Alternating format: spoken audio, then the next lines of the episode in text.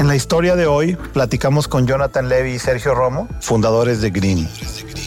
Una empresa de micromovilidad de scooters o patines eléctricos compartidos en zonas urbanas de toda Latinoamérica. Con ellos platicaré de su historia, de cómo comenzaron, levantaron capital de fondos de capital de riesgo, crecieron, lanzaron en siete países de Latinoamérica, se fusionaron con su principal competidor, pero al final no pudieron construir un modelo de negocio sostenible a largo plazo. Y todo comenzó con un juego de póker.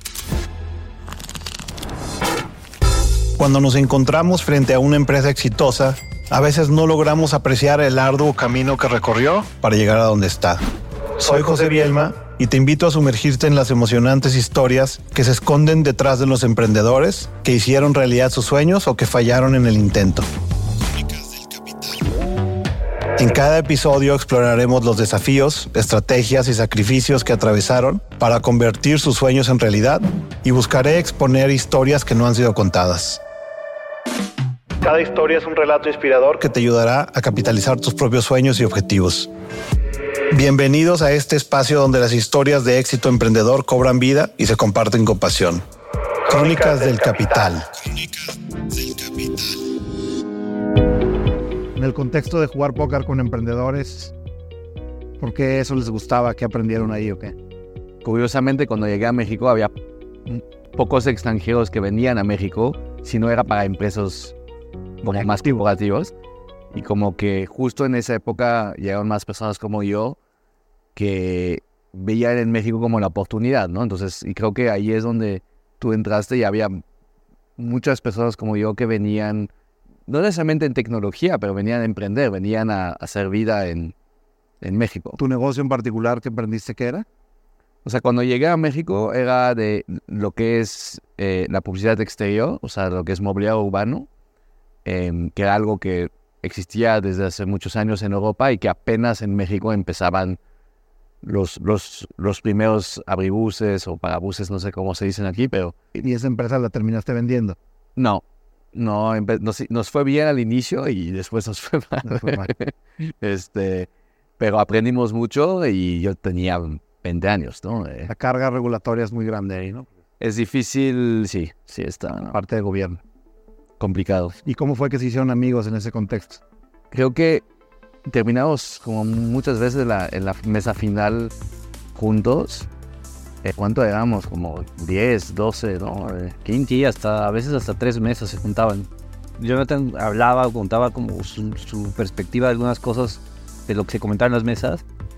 Y, pues yo siendo muy ignorante del mundo de negocios y todo, como que decía, wow. Pero ya llegaste hablando español o aprendiste español en México? aprendí aquí.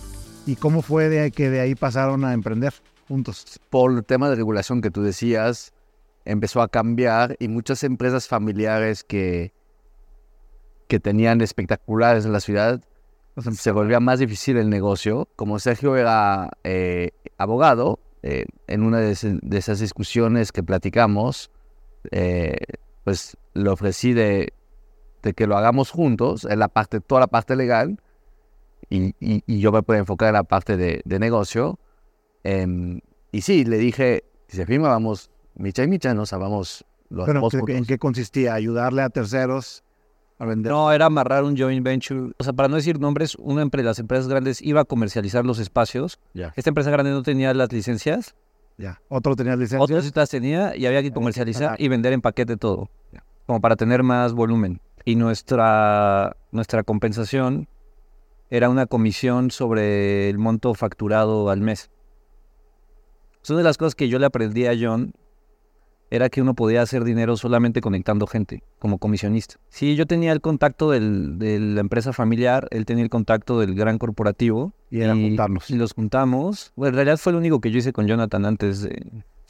esta historia es relevante por lo que pasó después, ¿no? Que después de esto decidieron emprender juntos. O sea, ese, ese negocio nos generó un flujo mensual eh, estable durante como dos años. Eh, que para mí era algo que era como el triple de lo que yo ganaba de pasante. Ya para ese entonces ya te había salido. En White, de White and Case, o siguiendo. Cuando se firmó, me salí. Aparte, yo, yo soy abogado y, y, me acuerdo que White and Case era de los despachos que más le pagaba a los pasantes. pagaban muy bien. Entonces, pues yo no tenía ningún tipo de... Y te empiezas a acostumbrar, te casas, tienes hijos y después cuando la gente ya no quiere emprender, ¿no? Más que ese miedo, a mí me daba miedo el que yo sabía que no era lo que quería hacer. Lo tenía muy claro. Y entonces, ¿cómo pasaron de ahí a mi orden? Una de las cosas que yo veía, uno de, los- de mis rituales diarios en el despacho, era como a las 12 del día, revisar una carpeta así de flyers, de, de panfletos de, de restaurantes, a ver qué iba a comer, ¿no? Y todos los días hacía lo mismo. No te llevabas comida de... No, pues yo vivía solo, o sea, no tenía, no me llevaba mi topper, no, o sea, no, era, Tenías que pedir. Sí, pues era pedir, ¿no? Y era un, era un relajo tener que... ¿Dónde quedó el flyer? Y El tele, o sea, ni siquiera tener el Teléfono teléfono es- en, y que cambia el menú. Y curiosamente yo en esa época tenía un restaurante. Entonces como que yo, yo viví más el problema del lado del restaurante, de que era realmente un problemón hacer pedido eh, a domicilio. me voy a, a- a pasar una época en España. Me fui a hacer el camino de Santiago y cuando estaba en España había una página donde podías pedir por internet y para mí era como, o sea, la primera vez que lo probé y que llegó sin haber tomado un teléfono, para mí fue como magia. Y, y cuando regreso a México le dije a Jonathan, oye, esta es una, esta es una idea maravillosa, ¿no? O sea, yo siento que esto, esto nos va a volver millonario. y que es la idea de agregar la demanda, ¿no? En un solo lugar. Era un marketplace, o sea, un, un- una- un lugar donde tienes la, la oferta y la demanda. em, o sea, los restaurantes que publican sus menús En realidad, en ese entonces el negocio era de marketing. Era agregar y que la gente descubriera qué restaurantes había a su lugar. No había, no había delivery. O sea, cada restaurante no, tenía no hacemos Los hacer propios repartidores. Sí. El modelo de negocios era cobrar una comisión por pedido. por pedido, de, que era un porcentaje del valor de lo pedido o era fijo. Sí, era un porcentaje. Era un porcentaje. Es un poco el modelo de negocio actual de Rappi y Uber Eats, pero sin el delivery. Sin la logística. Sin la logística. No, pues ni la tecnología había, ¿no? O sea, ni iPhone. O sea, apenas había salido el primer iPhone. O sea, el gran problema que teníamos es, Era, eh, eh, en, ese, pro- en, es- en ese, en ese entonces era la cobranza, por ejemplo. no existía en ese entonces No había Conecta o... Pay, Connect. Banorte creo que tenía la, la solución más avanzada y era malísima. Era malísima porque no, no podías, te forzaban a usar su portal. Está espantoso, no podías meterle mano. pero fue el primero, o sea, el que mejor funcionaba. O sea, no había, no había eh, procesadores de pagos. Y, y otro de los retos que teníamos era que el internet no era estable. Entonces, de hecho, nuestra tecnología eran unas máquinas de China que se llamaban impresoras SMS, que funcionaban con un chip de SIM. Ni, ni de chiste, o sea, era imposible levantar capital No había, externo. No había fondos de capital privado.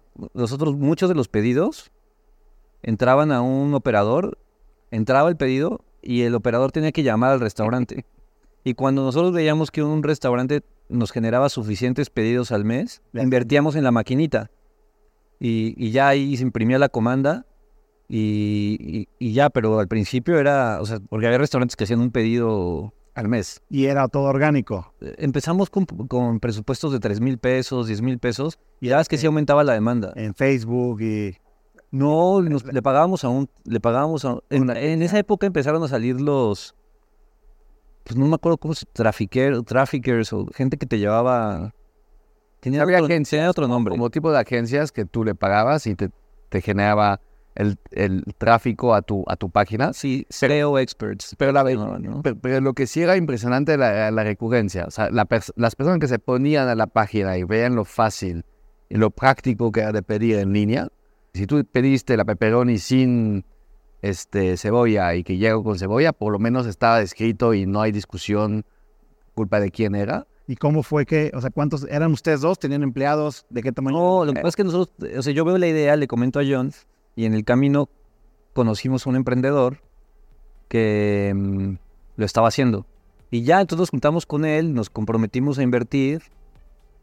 Y pues, o sea, era, era, o sea, a operar y, a- eh, o sea, porque nos tocó, a mí me tocó hacer delivery, me tocó hacer llamadas, salirte del cine a, a- a tomar un pedido cuando no estaba el, el, El operador. Después hicimos una campaña en Groupon que, que nos, nos salió carísima, pero el marketing fue, fue muy bueno. Pues por- eh, nos salió muy mal porque, pues obviamente perdí, perdimos bastante dinero en cada, Cada en pe- cada pedido, pero empezabas a ver cómo había recurrencia de ciertos usuarios. Eh, O sea, perdías el primer pedido, pero a o medida sea, había gente que pedía en la mañana, en la comida y en la cena. Y, O sea, y- había dos. Había las personas que querías hacer esto y había recurrencia. Y luego también había, y esa era la parte negativa, había personas que solo esperaban los descuentos, ¿no? como emprendedor eh, tienes al principio hipótesis de lo que crees que va a ser y lo que crees que es, y después te encuentras con la realidad de cómo los consumidores se comportan usando tu producto, ¿no? Y eso implica que a medida que lo vas entendiendo es cuando empiezas a crecer, ¿no? Empezaba a haber competidores, Yo no sabía nada del mundo de venture capital o de capital privado o de levantar capital. No sabía mucho de startups en ese momento. Más bien, como dice Sergio, tenía mucha fe en el modelo de negocio y que eso era como relativamente evidente que algún día iba a ser el futuro. La otra cosa que fue, fue, fue interesante es que pensábamos que íbamos a tener mucho más tiempo, que esto iba a venir a México, sí, que que iba a poder madurar. Teníamos, no teníamos mucha competencia en México, que iba, se iba a tardar en llegar. Y creo que eso sí fue la primera bofetada quizás, que cuando de repente nos enteramos que varios grupos europeos estaban entrando al mercado y sí habían levantado capital y sí venían eh, em, Con grandes equipos, grandes Sí, cantos de publicidad. y, y- y con la experiencia que habían tenido también en Europa, ¿no? Entonces, como que. Y ese sí nos, nos, nos asustó, creo. O sea, co- como que creo que sí, sí, sí nos. nos primero, primero se nos cae el negocio este que nos daba flujo recurrente y la verdad es que se nos iba casi todo, todo lo que nos entraba, se terminaba yendo a, a- al flujo de la operación. al flujo de la operación. Porque mi orden Sabíamos que iba bien. no generaba suficientes ingresos para pagarle sueldos. Todavía no. No, pero sí, pero sí, o sea, sí, cuando nosotros, o sea, cuando empezamos, cuando lanzamos la plataforma, yo creo que si hacíamos cinco pedidos al día, o sea, imagínate, cinco, o sea, 100%, 100% orgánico, cuando, cuando nos ofrecen comprar la empresa, yo creo que estábamos cerca de los 400 pedidos al día, que no era mucho. Tenemos mal nuestro modelo, por ejemplo, cosas técnicas, porque por eso es importante lo técnico. Em, no teníamos un sistema claro de cobranza. Entonces, esa vez nos tocaba ir por 100 pesos al restaurante. Y después cuando te das cuenta que si tenías procesador de pagos, tú podías lanzar una promoción de 20% de descuento solo con tarjeta de crédito. Eso hacía que el dinero entrara con nosotros y ya ahí nos Te cobrábamos. cobrabas. Pero son cosas que no eran tan evidentes cuando empezamos. Hicimos el, el- el clásico acuerdo con una cadena más grande que nos puso en el mapa y que cuando íbamos a vender lo podíamos como presumir, pero perdíamos, o sea, cuando entraban pedidos de esa marca, nos, nos poníamos nerviosos porque era imposible, era imposible renegociar y la otra era cada pedido le perdí, o sea, veíamos que nos costaba dinero, ¿no? Intentamos levantar, hicimos unas dos o tres reuniones, buscamos 500 mil dólares en un momento, No pudieron levantarlos. ni cerca. Y cuando llegan eh, los extranjeros, em, pues también nos vendieron espejitos y nos prometieron un chorro de lana y todo. El, chiste es que terminamos vendiendo la empresa. Cometimos, creo que todos los errores que se puede hacer en un ¿Cuál, evento. cuál fue el principal error que cometieron? Fue no entender cómo funcionan las startups. Y entonces vendimos México y nos quedamos con shares solo de México, no, ni siquiera de la holding en Ya. ¿Quién fue el comprador? Sin delantal. Pero si la verdad sí los metió, o sea, sí llegó en grande, me acuerdo muy bien. Pues Que lo veías en marketing sí, pero Marketing. en marketing, o sea, sí, sí hicieron mucho ruido. Pero pues después te das cuenta que no eran tan grandes. Cuando llega Sin Delantal, les promete espejitos, le venden a Sin Delantal y les paga en acciones de Sin Delantal México. Sí. Y se comprometen a quedarse cuánto tiempo. Pues el tiempo ¿Tenían que- que bestear las acciones o...? No, pero había un compromiso de no dilución hasta que este, in- invierten X dinero. No me acuerdo exactamente que cada dos millones de euros o algo así. ¿Nunca llegó a ese momento o qué? No. No, nunca llegó. Yo la verdad los respeto mucho, ¿no? Aunque a veces no han hablado bien de nosotros, yo los respeto y, y, y yo le aprendí bastante a ellos de cómo operar y, cosas muy que en ese entonces no había nada, no había blogs, no había libros, ¿no? Eh, y, y genuinamente creo que ellos daban todo por su empresa y, y le aprendimos mucho, desgraciadamente, en cómo se estructuró la transacción y, y- y las agendas escondidas de, de- de la parte del capital, de los socios capitalistas, hizo que, que termináramos desalineados y al final eh, no fue una experiencia tan agradable.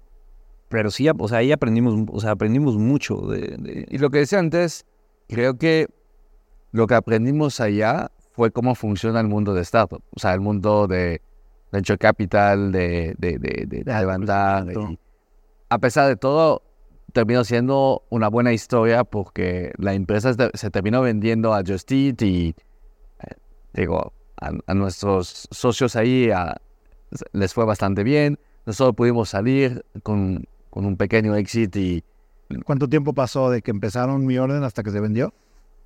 como a dos años y medio, casi tres, ¿Cuánto tiempo estuvieron trabajando sin delantal? como una un año. Un año. Ya nos pagaban sueldo. Después? y al final la venta les permitió hacer algo más. Pues, o sea, sí, pero digo, en ese entonces sí se sintió como, como algo importante. Tampoco nos, tampoco era para tanto, ¿no? Pero a para mí lo más que el dinero, a mí lo que me, lo que me gustó mucho fue esta experiencia de cerrar, de completar un círculo Sí, o sea, tuviste una idea, viste una oportunidad, iniciaste un negocio con tu, y haber hecho dinero. con tu socio, le batallaron, ustedes se las ingeniaron como pudieron, no pudieron levantar capital. Este, al final hicieron un deal que parecía bueno, cometieron todos los errores, pero al final salieron parados y con algo de dinero. en la Sí, súper bien. Eso sí, o sea, fue, o sea, yo tenía 25, 26 años y para mí era, o sea, fue mucho aprendizaje en muy poquito tiempo. ¿Eso qué año fue? Recuérdenme. 2000... Diciembre de 2012. Sí. Concreta- Claro, concretamente lo que estaba pasando en el país en ese entonces eh, era que acaba de ganar las elecciones o por ahí en esas fechas ganó las elecciones Peña Nieto y llegó con una agenda muy agresiva en la parte de, de, de tratar de fomentar el, el- el- el ecosistema emprendedor, ¿no? Ah, sí. se creó el INADEM y después el INADEM fue el primer inversionista institucional en manejadores de fondos de capital privado. Cambiaron el, cambiaron el, o sea, antes era el fondo PYME o algo PYME. Yo me acuerdo que principio de 2013 había... Dafin estaba... Nafin era como el, tenía el brazo de fondo de fondos que era el, pues del, el mayor, o sea, era el que más promovía el tema de, de- de fondos de capital privado. Muy enfocado a private equity, ¿no? Muy, este, Pero justo en ese momento es- empezó sí. a haber más personas que querían levantar fondos de capital No, fue regional, porque estaba Corfo en Chile, regional. estaba Impulsa en Colombia, Colombia.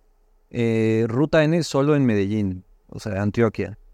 Estaba, México sale con el INADEM, o sea, fue, Todos estos movimientos todo fue en 2013. venían por lo que estaba pasando en todo el mundo con la penetración del Internet, ¿no? O sea, de repente lo, veis, lo veías en todos lados, pues de repente el Internet ya era universal, todo el mundo tenía Internet en su casa, todo el mundo tenía Internet en su celular, ya para 2012 ya iba como en la pues, cuarta o quinta generación del iPhone, ya había Android, y el ecosistema de apps estaba mucho más. el ecosistema de apps y de móvil, todo el tema de las redes El tema sociales. de pago. El tema de pago evolucionó mucho, entonces ya había tema, manera de, de tema de pagos, todas las startups estas de alto crecimiento como Uber y Lyft, Airbnb. todo el tema del software y todas las empresas de SaaS.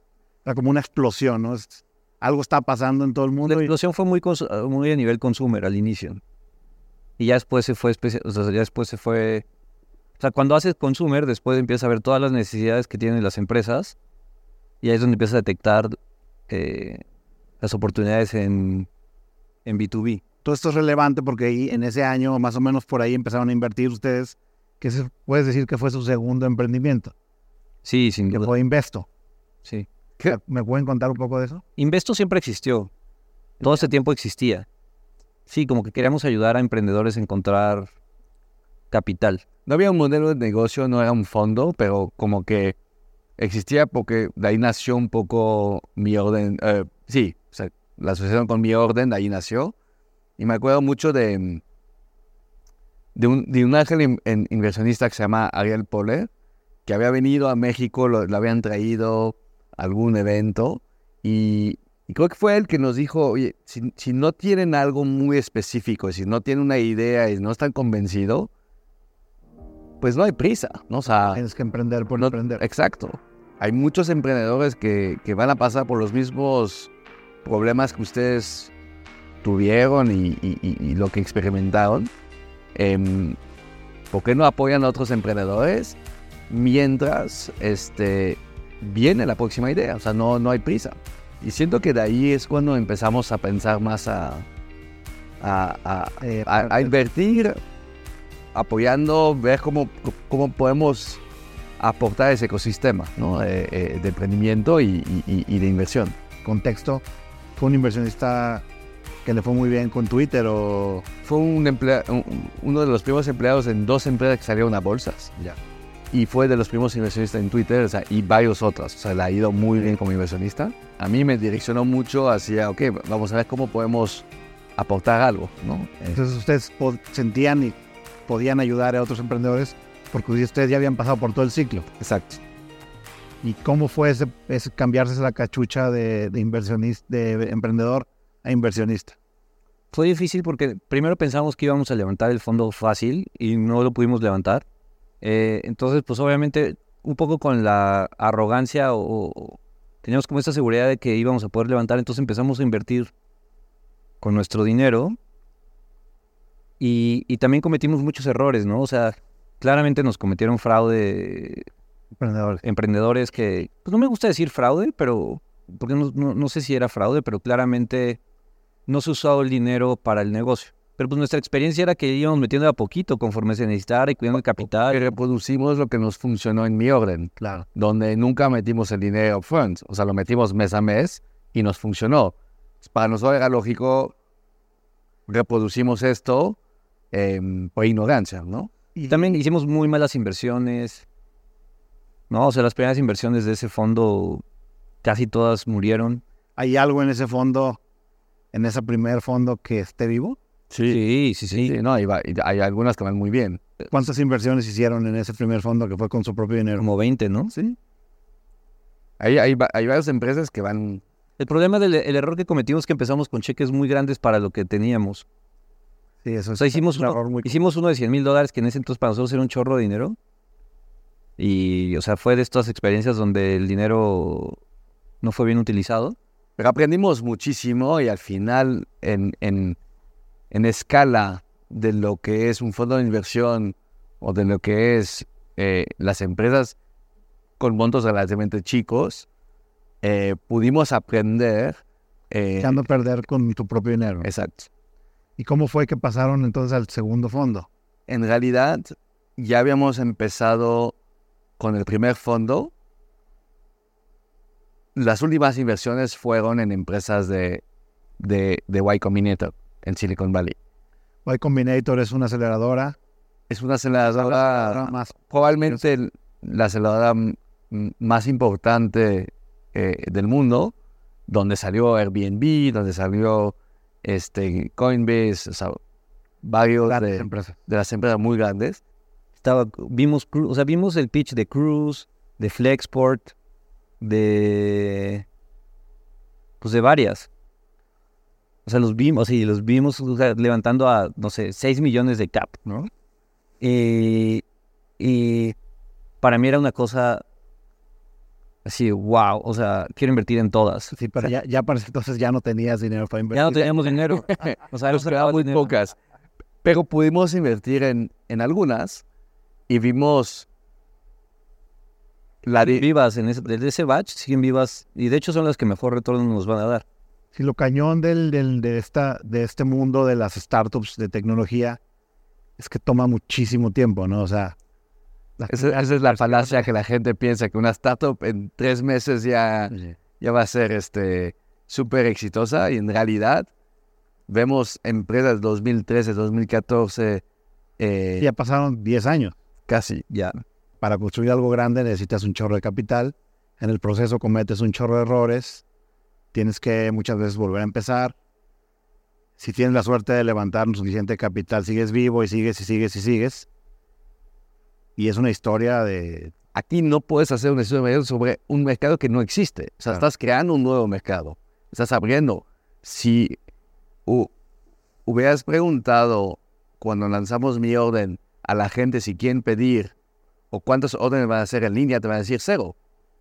Porque no, no existe, no hay necesidad. Y para eso existe el capital de riesgo, que si se utiliza correctamente, abres un nuevo mercado y después se puede eventualmente volver un gran negocio. Cuando Uber levantó su seed, su serie semilla, ellos calculaban el TAM, que es el mercado total, eh, se llama Total Addressable Market, que es lo que ellos ven como el mercado objetivo. Y como lo calculaban ellos era por la cantidad de dinero que generaban los black cars, o sea, las limusinas y los carros de lujo, de taxis de lujo, en San Francisco, ¿no? y decían el TAM es de 100 millones de dólares. Creo que el último trimestre que vi de Uber vendió 12 billion o no sé cuánto, una locura, ¿no?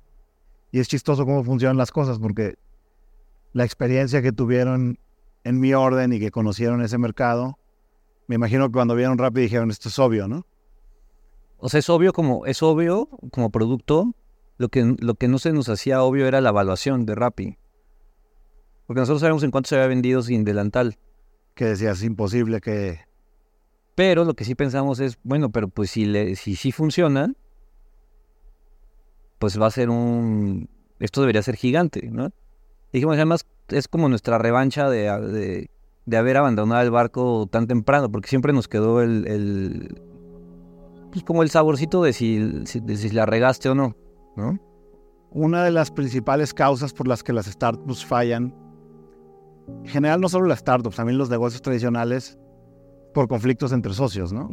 Sin embargo, ustedes ya llevaban en ese momento dos, digamos, dos emprendimientos, bueno, tres, si consideras que el deal que hicieron de la publicidad exterior, No, pero ese fue, ese fue muy... pero bueno, fue un negocio, un deal, ¿no? Hicieron un negocio, después emprendieron mi orden y después hicieron Invest. pasamos un momento muy difícil en 2013 cuando nos ponemos a invertir, eh, a jugar al ángel inversionista.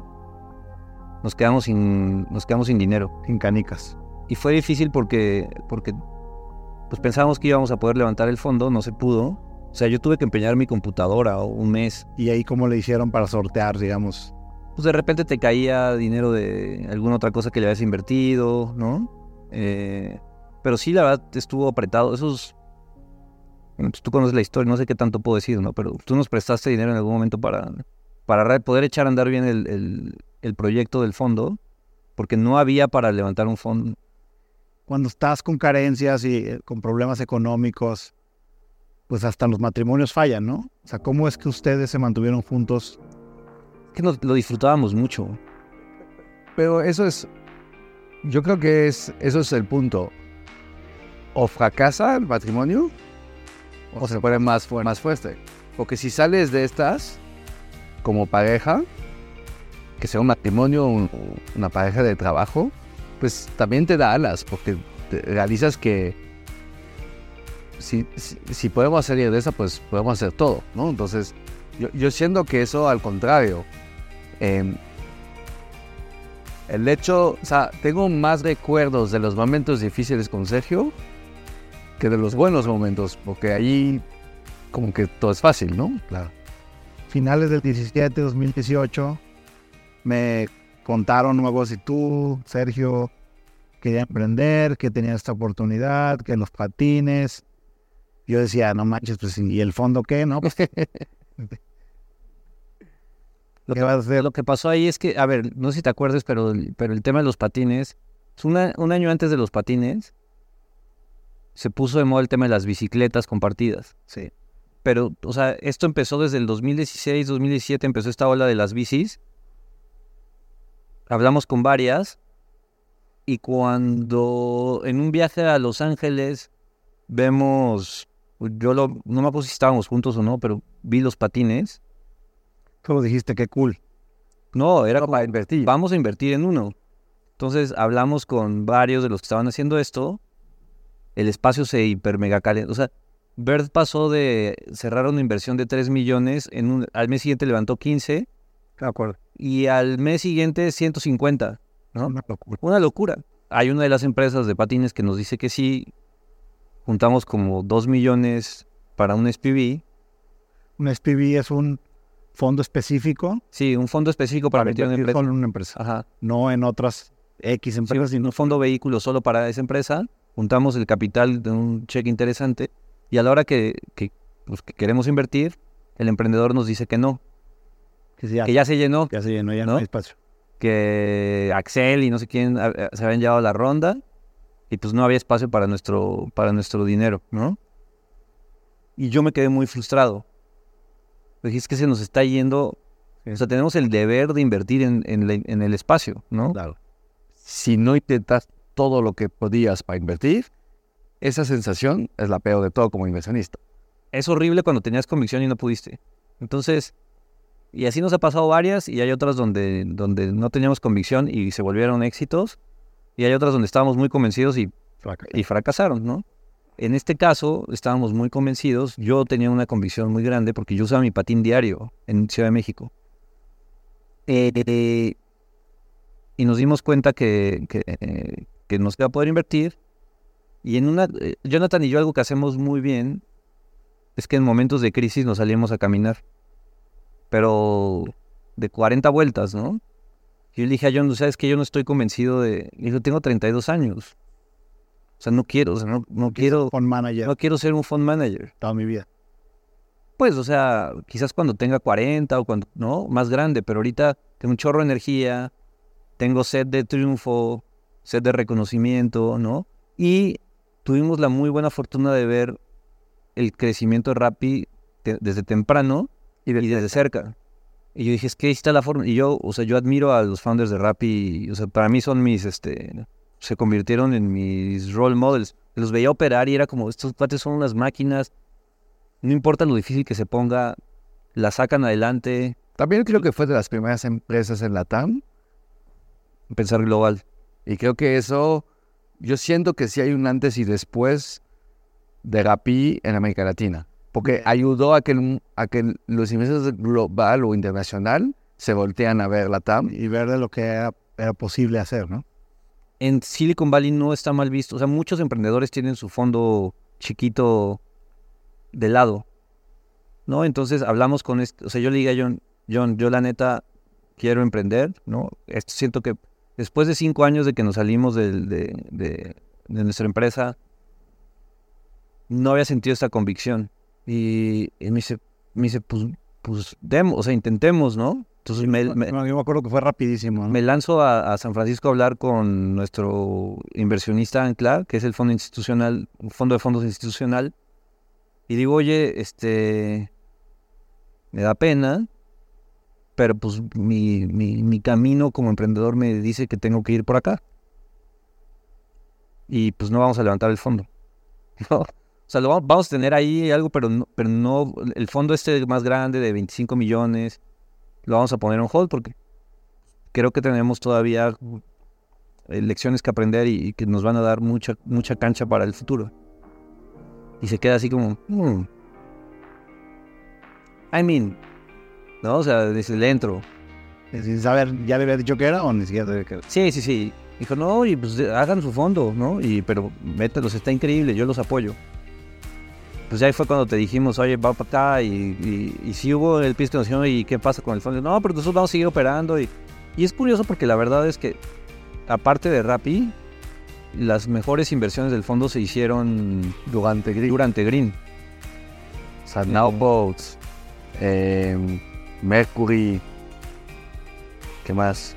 La de este, mm, Atom Computing, muchas. O sea, la verdad es que los topper hay, hay muy buenas antes, pero también muy buenas que se hicieron durante Green. O sea, como que no sentimos que, al contrario, es, es una discusión interesante, pero siento que cuando estás muy enfocado en tu en, en- en el negocio, también tu, tu- la energía y lo que le puedes dedicar es muy enfocado, ¿no? Entonces como que no inviertes por invertir, inviertes por realmente convicción y porque crees que puedes aportar valor.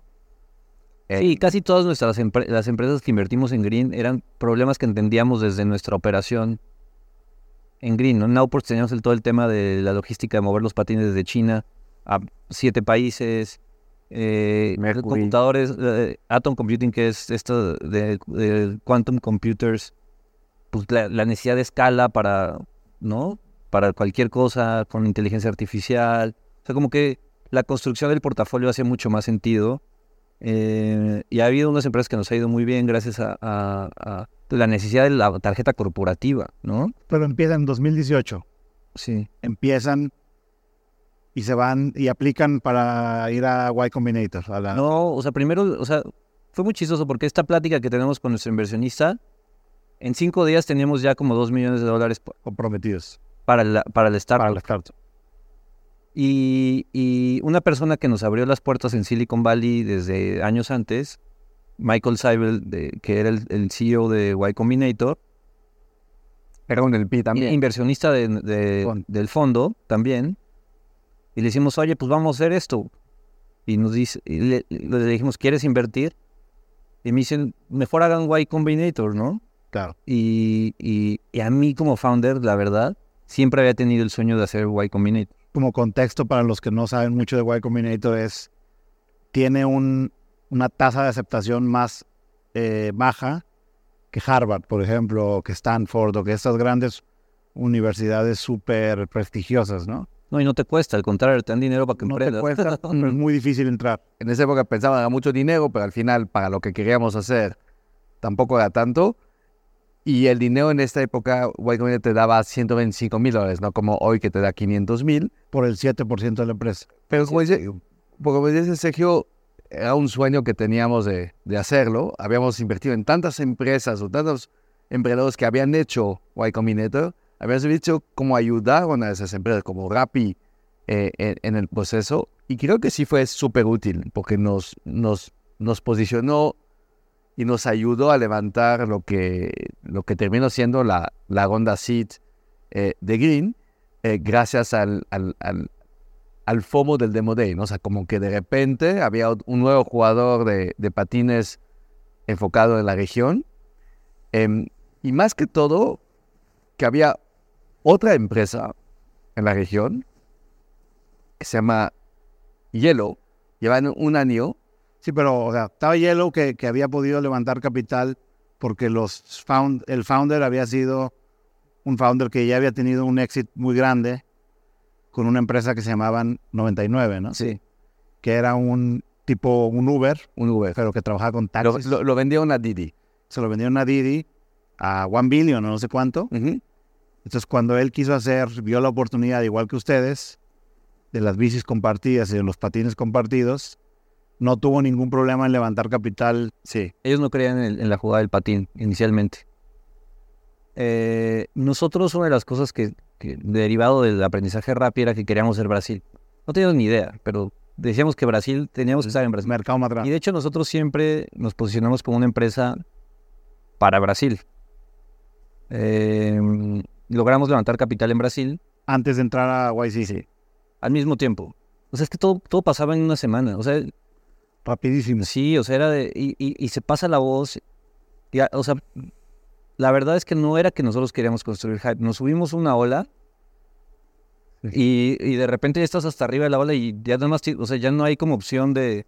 Eso, surféala, brother, No ¿no? te puedes echar para atrás. Sí, o sea, ya estás ahí arriba. Entonces nos subimos, no, no entendíamos la magnitud de las cosas, nunca habíamos, nunca habíamos, después de haber, hace, ¿no? O sea, ocho años antes, haber tratado de levantar 500 mil dólares y de repente tener gente pidiéndote que, le- que- lo dejes invertir, fue una experiencia muy surreal. Y hacemos Y Combinator, y algo que no sabe mucha gente, como que mucha gente piensa que Y Combinator está el, al final del batch, o al final del curso, del programa, hay un demo day donde las Pero esa cosa, es desde que empieza el batch, la chamba de los, de los inversionistas es ver quiénes están y tratar de entrar Hay cientos de, cientos de, desde el día uno. de inversionistas rondando. Desde el, día- desde el día uno te están cortejando. ¿Ya habían empezado a operar? Ya, ya, ya, ya. Eh, ya habíamos puesto los primeros. de- todo fue muy rápido, ¿no? Y armamos un buen equipo de hardware. Pudimos poner los primeros patines este, en la calle. Cuando empezaron, cuando se fundó la empresa, cuando constituyeron la, la C Corp gringa, ¿qué mes fue? Mayo.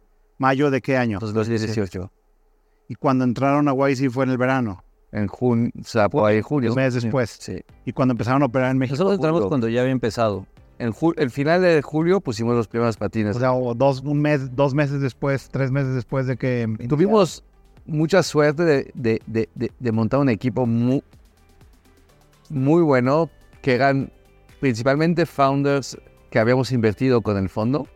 También teníamos un, el ex director de, hardware de Y Combinator, que había hecho una empresa que también hemos había invertido, que la empresa no funcionó, que también se unió. O sea, teníamos un equipo muy sólido.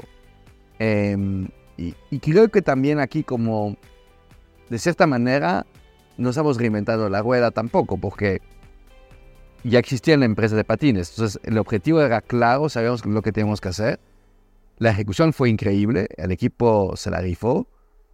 Y en julio estábamos poniendo los primeros patines en la calle. Y cuando pusieron los primeros patines, fue en Jamás, jamás pagamos publicidad, o sea, sopitas y, o sea, y empezaron a... Ah, llegaron los patines a, a México. Y así como que, o sea, Como tenía un elemento de viralidad. fue muy surreal, sí, y la gente tomaba fotos y... Siempre te preguntan qué es Product Market Fit. Y es algo muy difícil de explicar. Creo que puedes hacer un, tú puedes, puedes hacer un podcast y hablar de esto y sin saber al final qué es un Product Market Fit. En Green, te puedo decir exactamente cuándo fue. Pusimos los primeros patines en la calle. Inmediatamente la como gente Eran como 10 patines. es intuitivo. La gente descarga la app, lo utiliza de manera súper intuitiva. Pero no solo esto. De repente había 20 personas abajo de la oficina tocando, el poli que nos, que nos avisa. Porque al darle alta nosotros en la oficina, las que estábamos preparando para meter a la calle, Así aparecían en el app. aparecían en, la, en, la- en la- en la- en la- en el mapa ¿Dónde están los patines? y la gente estaban tocando para decir que un patín. Esa fue la primera señal. Y como a la semana estábamos todo el equipo, nos fuimos a comer.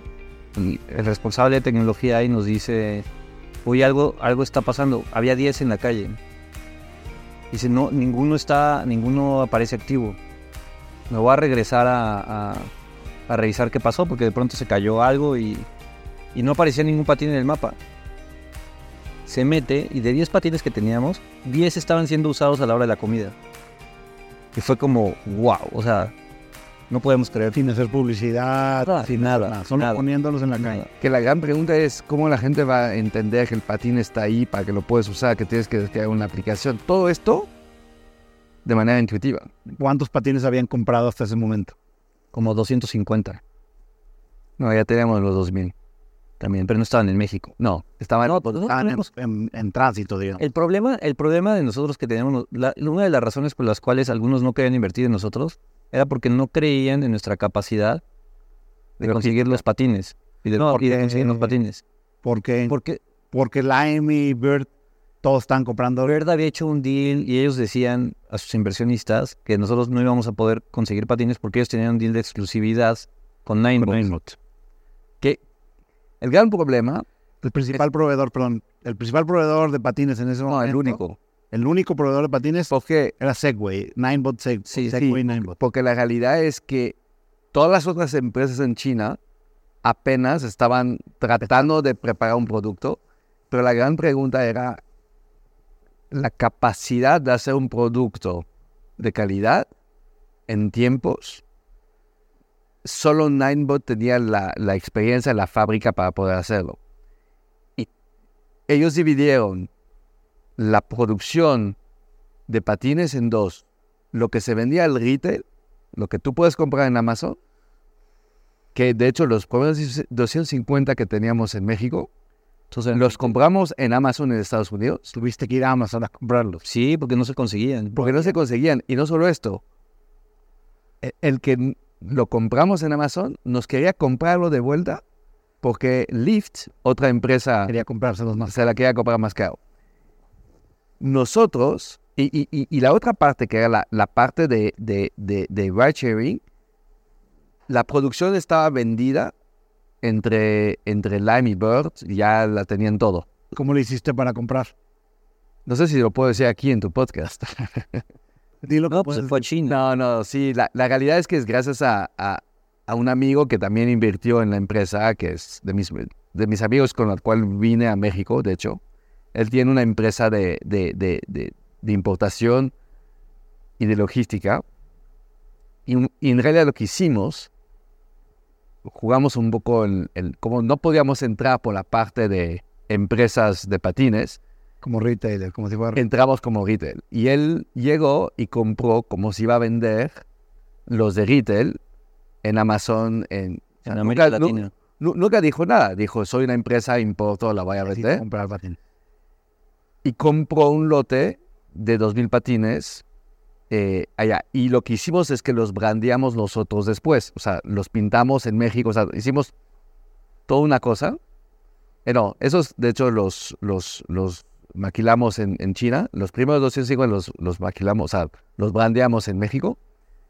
Em, y, y creo que es esa cosa un poco in- ingeniosa que logramos hacer fue la que comprobamos al mercado, si quieres, de, de- de Venture Capital, de que sí había manera de tener patines, sí los teníamos, sí venían en camino y nos, nos abrió la llave de, de levantar capital.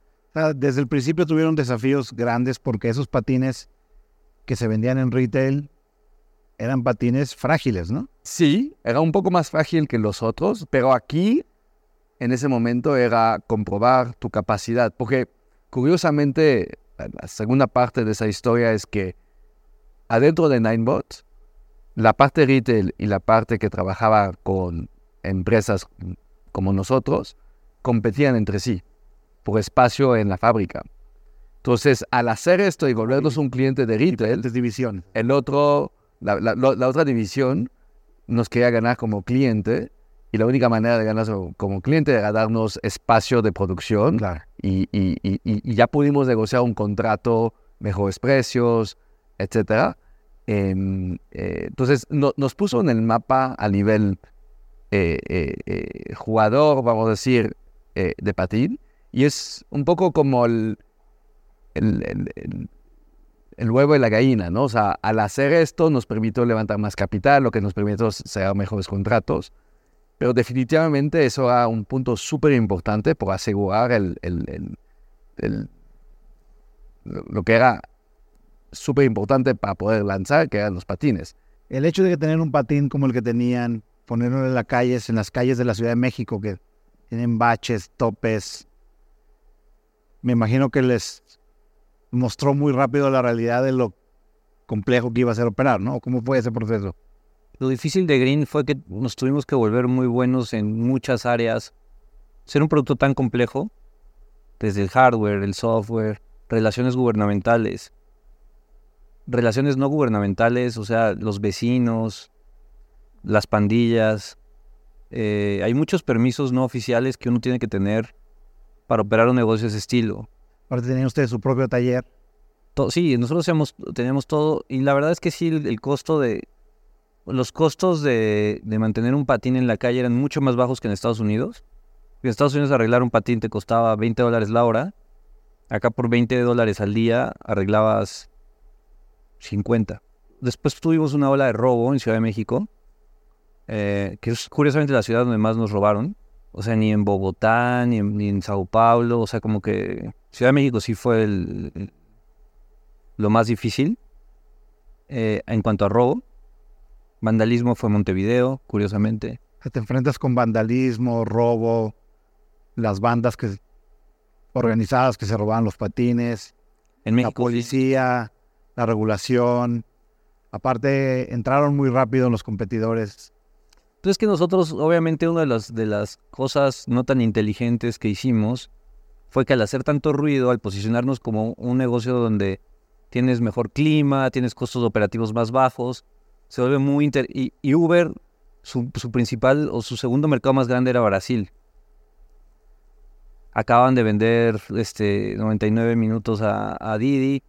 Entonces, el, nosotros hicimos tanto ruido de Brasil, Brasil, Brasil, Que Lime y Bird tuvieron pues que todos dijeron, pues va- o sea, Vamos a ver. vamos ahí mismo. Y además, los inversionistas dicen, "Ay, ¿cómo es posible que no están allá? Entonces, como que ese mismo ruido at- at- atrajo la competencia.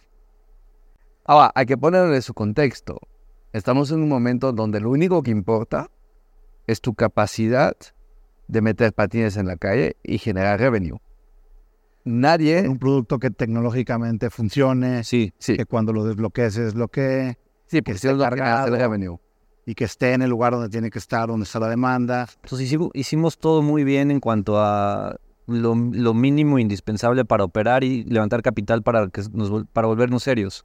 A ver, ahí en contexto. Yo me acuerdo haber estado con ustedes en, en- en San Francisco. Antes del Demo Day ya Sí, teníamos, ya teníamos 20 millones levantados. y que el día del Demo Day y los días siguientes la evaluación se fue inflando, inflando, inflando Pasamos de 20 a 200, en una semana. como en dos semanas. Porque levantamos los 20 millones antes del Demo Day y después la serie A de 45. Yo creo que no había habido una historia en México y en general en la TAM tan rápido, ¿no? O sea, No, ni siquiera este Rappi fue tan rápido. no. Porque en tres meses, en cuatro meses, o sea, empezaste en mayo, mayo, junio, julio, agosto, terminaste YC. Ya habías levantado capital a donde los inversionistas privados valuaban la empresa a 200 millones de dólares, 180 para ser exactos. 180. Y ya estaban en México y estaban en algún otro país en ese momento. O sea, ya teníamos patines en camino A, a. Chile, Argentina, y creo que eso era lo importante, que tú puedes demostrar, hay X patines que van en camino a tantos lugares, si funciona, creo que el otro país era, no sé si me equivoco, Colombia, teníamos patines Sí, es que Rappi nos ayudó mucho porque nosotros ni siquiera teníamos subsidiarias en, en algunos países. Ah, ni los permisos para importar y todo. Entonces, quien nos ayudó a importar los patines fue Rappi. Y hicimos un acuerdo ahí también donde ellos, donde nosotros, los usuarios de Rappi podían desbloquear. Desde, ellos- desde el app de Rappi. Desde el app de ellos estaban vendiendo su idea de, de la super app, la donde puedes hacer todo desde, ¿no? Fu- fuimos la primera joint venture para Rappi, donde por primera vez había un producto no, o sea, que no era de Rappi que podías utilizar adentro. Fue un hay- círculo virtuoso porque no, o sea, por ejemplo, en, en Colombia, no, en Colombia el 80% de los viajes venían desde Rappi, desde el día uno, y nunca cambió. Sí, o sea, la gente se acostumbró La a... gente ni siquiera necesitaba usar. Abrías el app de Rappi y ahí te decía, Exacto. desbloquea un patito. Entonces, las dos empresas, pues digo, ahí justo durante Green fue que Rappi levanta su, se vuelve unicornio, y después levanta la ronda de, de un billón, ¿Cuántos empleados tenían para, para cuando ya estaban en diciembre? Estás en seis países. como 400. un poco, sí, 380. creo. Fuiste en menos de un año de cero a 400 empleados. Sí. ¿Cómo manejaron ese caos? Pues de, muy pobre, de manera muy pobre. ¿Por qué? Pues porque obviamente se te, se te, se te cuelan en- malos empleados. No solo esto, también hay muchas personas que son la persona ideal cuando somos 20 o 30, y- pero cuando, cuando somos 400 esa persona ya no es la persona, o sea, ya no encuentra su lugar. Normalmente esto pasa en una empresa más tradicional sobre un periodo de 5 años. Esa persona ya encontró otra chamba. Claro. Aquí no tienes o sea, va muy rápido. O sea, es muy difícil explicar a una persona que hace seis meses era Mira, hasta tú como founder te quedas, la verdad, digo, ya viéndolo en retrospectiva, ni siquiera yo como CEO creo que, o sea, creo que me, me- me tuve que haber salido antes, ¿no? Y tener a alguien como mucho más... Es que tu, tu trabajo cambia por completo, o sea, y no te das cuenta. Entonces, tan rápido, tan, tan agresivo, en distintos países, etcétera, pues terminas contratando mal, eh, por necesidad. por necesidad. Urgencia. Sí, por la urgencia. Y También está loco que los inversores te, te felicitan por crecer, por abrir más mercado, por crecer tu revenue. Y no te hacen las preguntas importantes de y cuánto ganamos por patín, ¿Y este, cuánto pierdes por viaje? ¿Qué cosas básicas?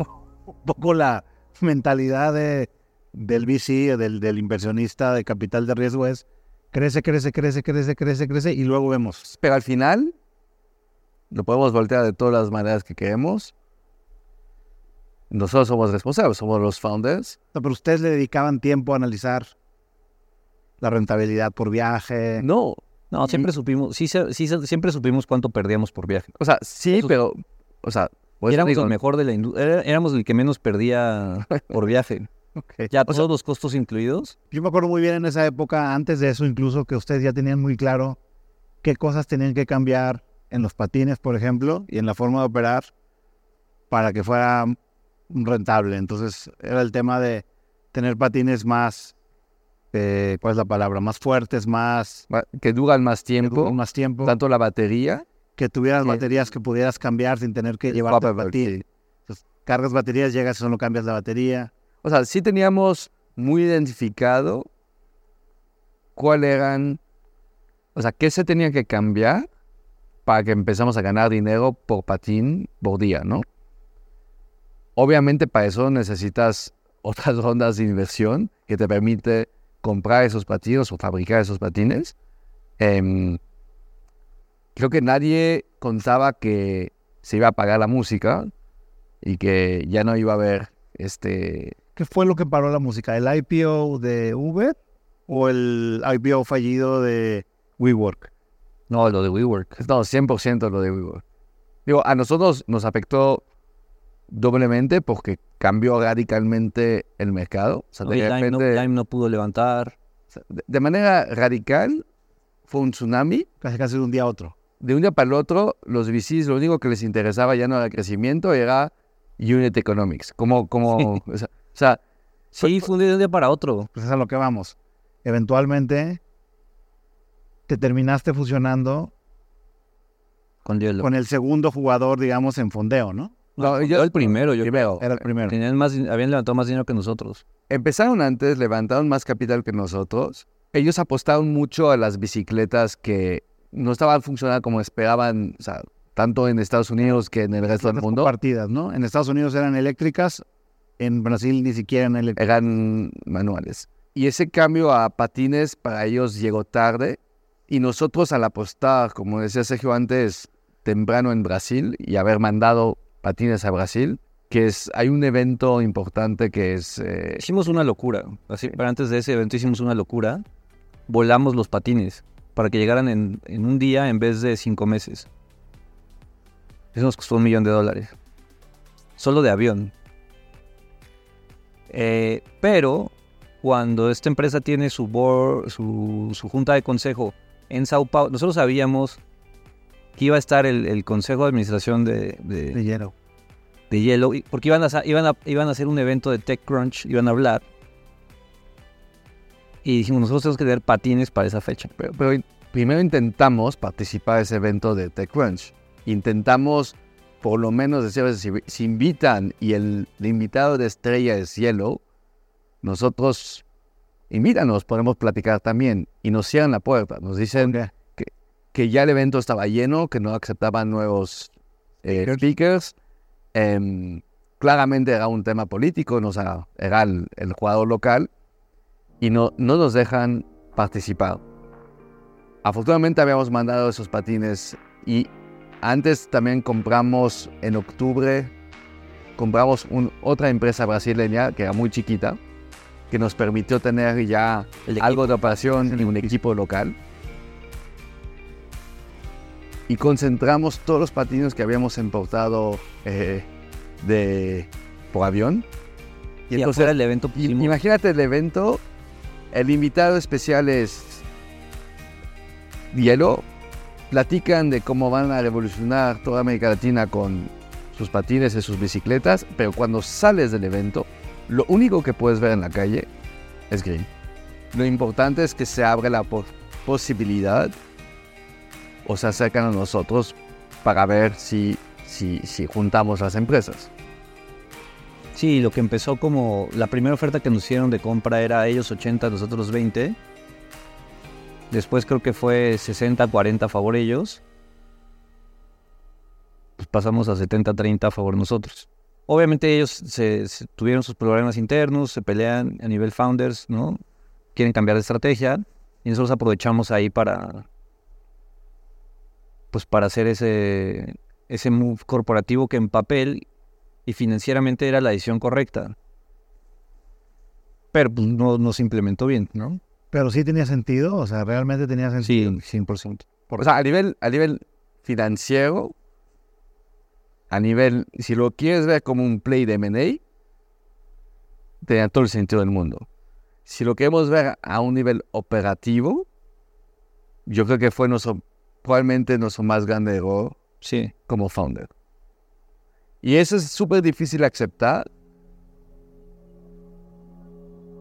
porque siento que nuestro mayor...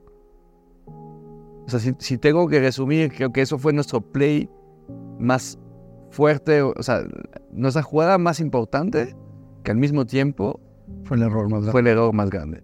O sea, siempre una de las cosas que no te das cuenta muchas veces es cuando estás operando desde el miedo. Y yo creo que ese move fue desde el miedo. Miedo a que, que- a que, que les da miedo. Miedo a fracasar, miedo a no ganar. Entonces empiezas a hacer locuras por el miedo a fracasar. Pero si el miedo te lleva a sobre, sobredimensionar las, las que tú percibes como No amenazas. había necesidad, no había necesidad de... Creo que lo que hicimos de, de tener, poner los patines eso fue estratégico y, y parte de la diversión de, de ser competitivos. Pero no había necesidad de fusionar las empresas. Es, es más, en ese momento los tenemos donde queremos.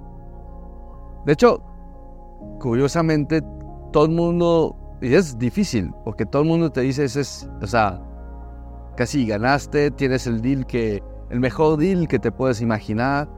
Eh, además, la empresa tenía casi todo su capital en el banco, entonces como que era No se, no se habían gastado su dinero. no se había gastado. Como que era en papel. Y la única persona que nos dice no lo hagan es Michael Seibel de, de Y Combinator.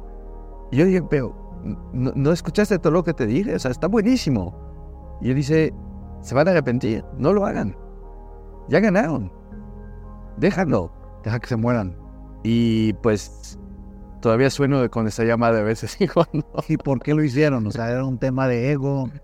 Yo creo que hay una parte de ego, hay una parte de... No, hay una parte que, que sí, o sea, al final te metes en, en- esa fase de negociación, de, de obtienes lo que tú buscas, en papel es un super deal y no mides la consecuencia. Y creo que esa es una. La segunda es que habíamos hecho pequeños M&As que nos habían salido muy bien. ¿Cuántas empresas compraron?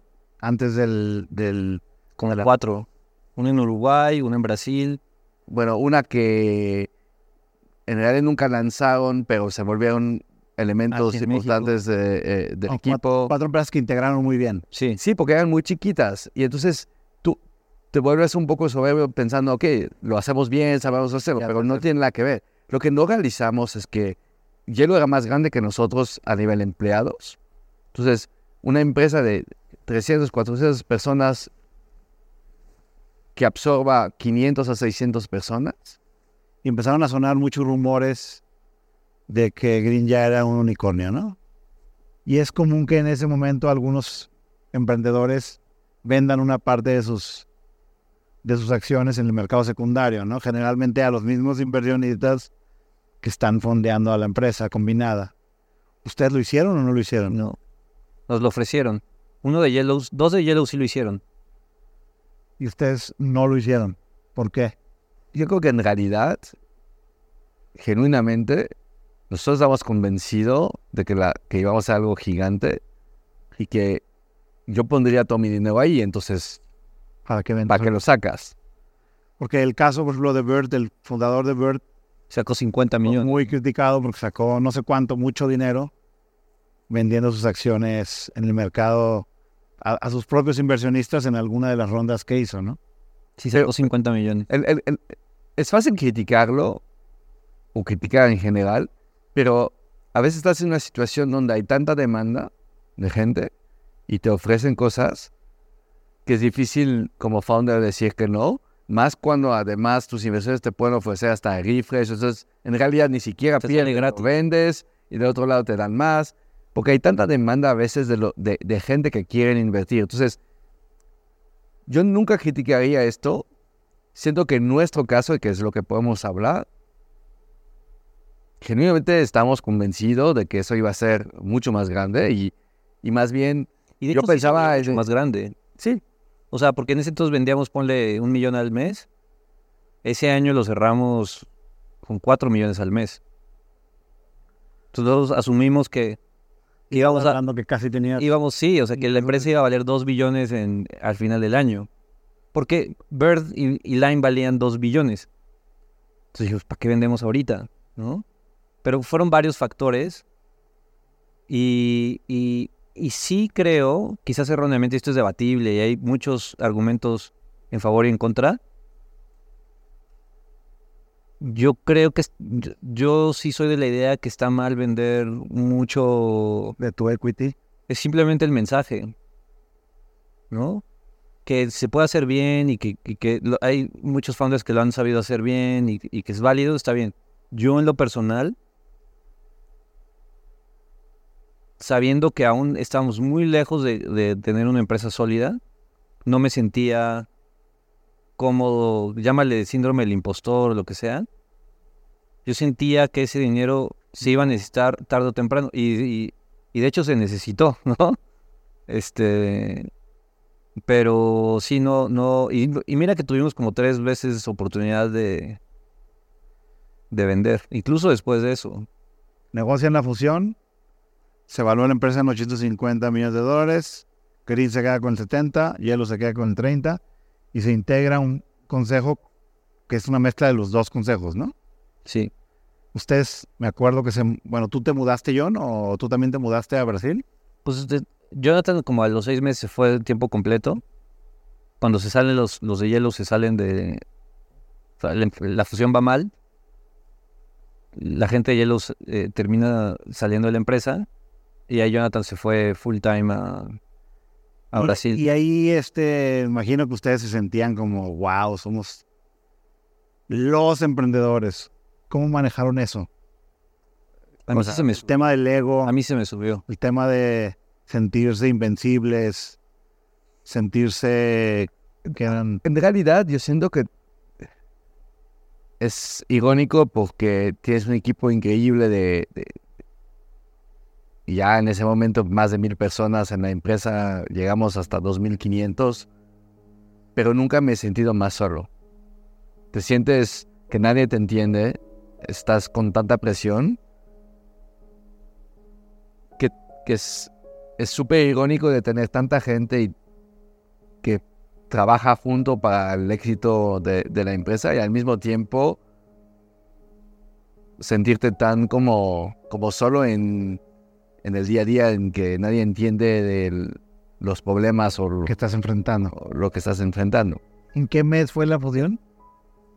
O sea, se firmó, enero. se, se firmó En diciembre, ¿no? el- en diciembre el, el acuerdo. O sea, lo sorprendente de toda la historia y lo que a mí me gusta, por lo que me gusta mucho y por lo que los invité, es porque la empresa se fundó en mayo del 2018 y para enero del 2019 ya habías comprado un chorro de empresas, ya te habías fusionado con el jugador que tenía más fondeo, tú habías ganado, digamos, en la mesa de negociación porque tenías el control de, de accionario Sí. de la empresa combinada.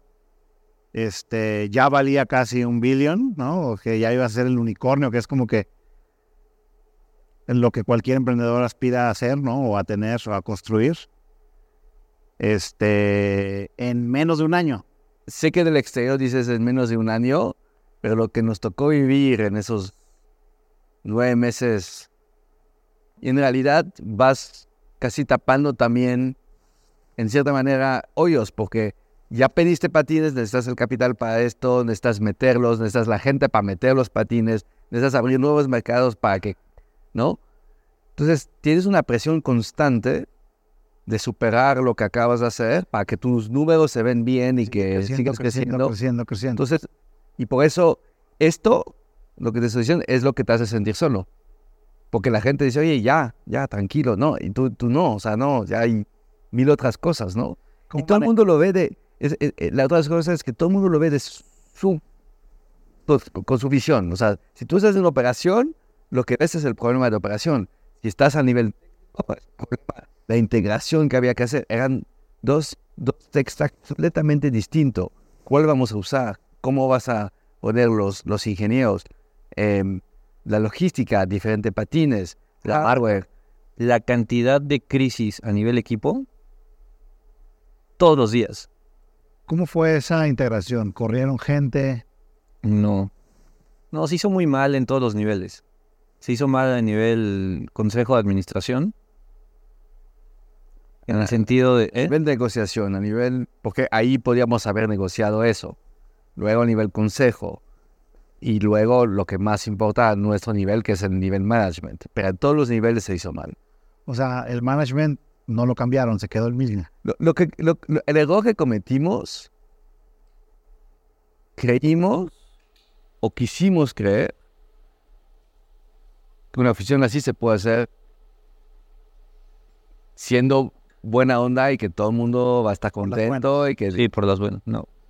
Eso no jala por las buenas. aquí toca llegar y decir, esta es la marca, esta es la empresa dominante, Sí, vamos a usar. y el board va a estar compuesto de esto, y si quieren un observer lo podemos tener, pero había que llegar mucho más... O sea, esas fusiones amigables de iguales, no, Jalan. no jala. Y, y- y regresa a lo que decía Sergio.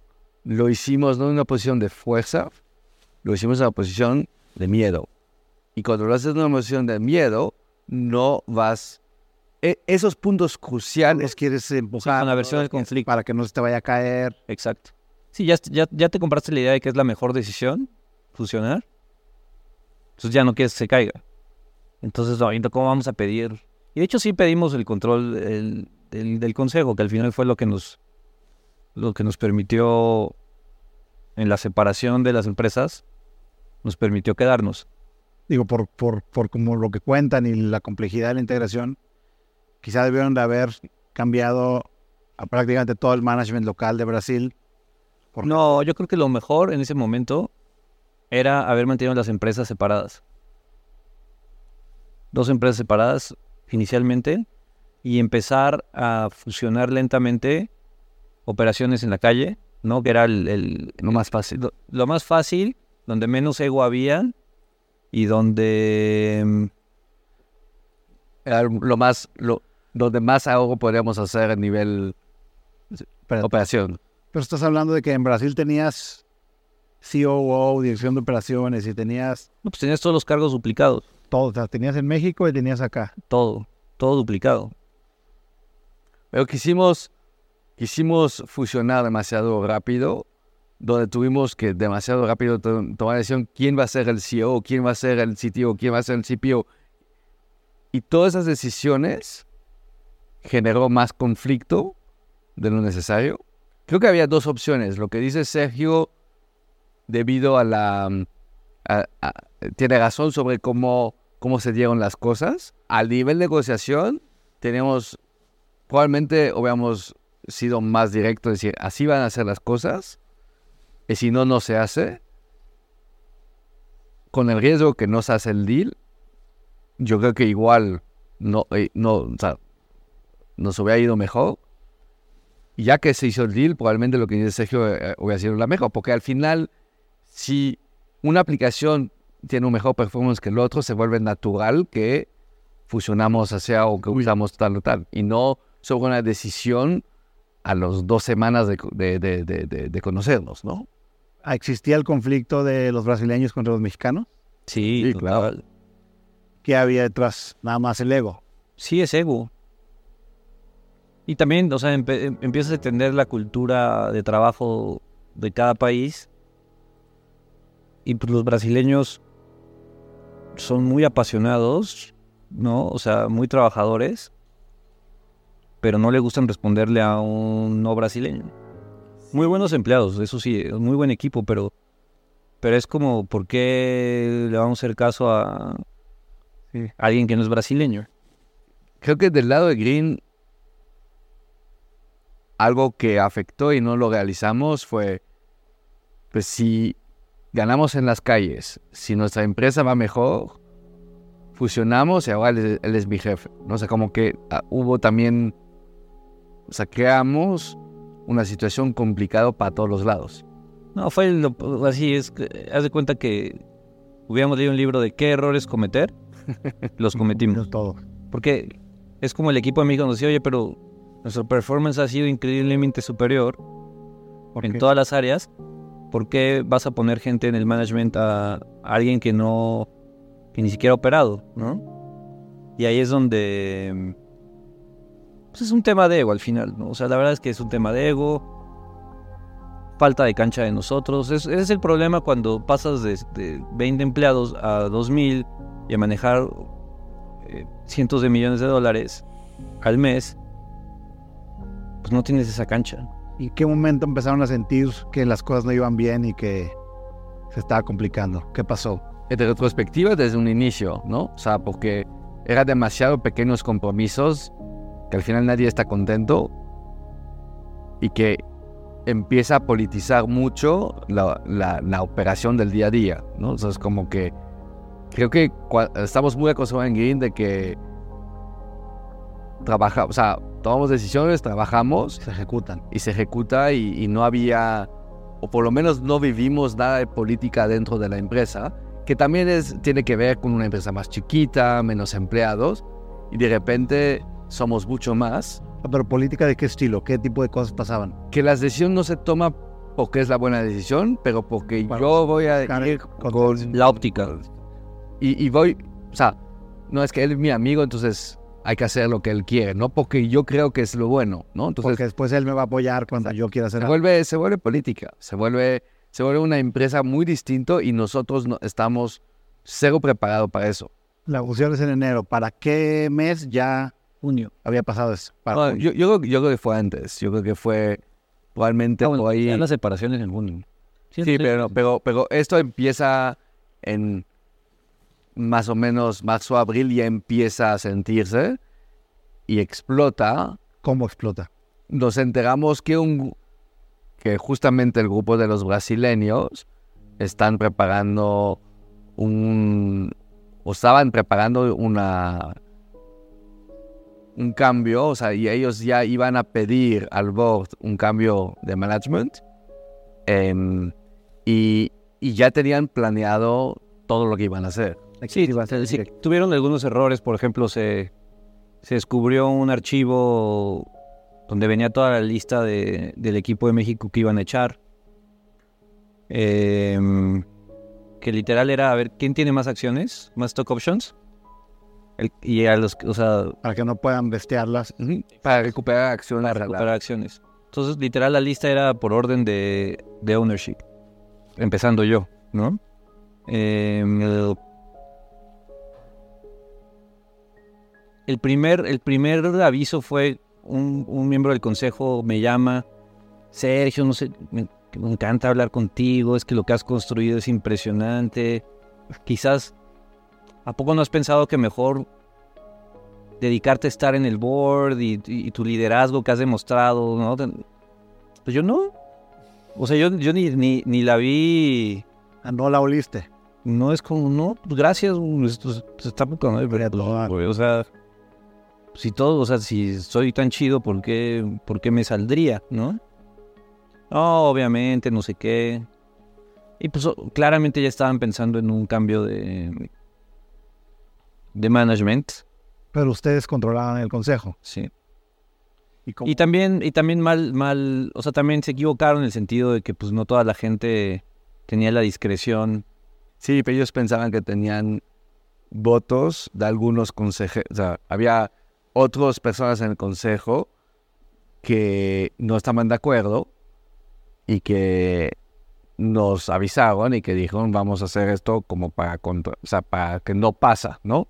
Pero ellos a ese momento no es que había falta de discreción, ellos pensaban que, Sí, que ya tenían todo que tenían armado. todo armado, entonces como que no había necesidad, o sea, ellos ya tenían el plan. No había pero, necesidad de ser pero- discreto porque como que iba a pasar. pero los, los documentos y todo lo que encontramos eran desde marzo, Marzo, abril, eh, o sea, como mitades, finales de Muy marzo. empezaron a... O sea, siento que, que, que ya, ya estaba algo en proceso. Quizás, o sea, al final es, es, estás en mil cosas eh, eh, todo el tiempo.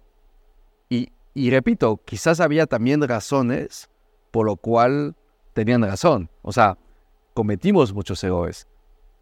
Siento que antes de llegar a esto, o la manera de hacerlo, em,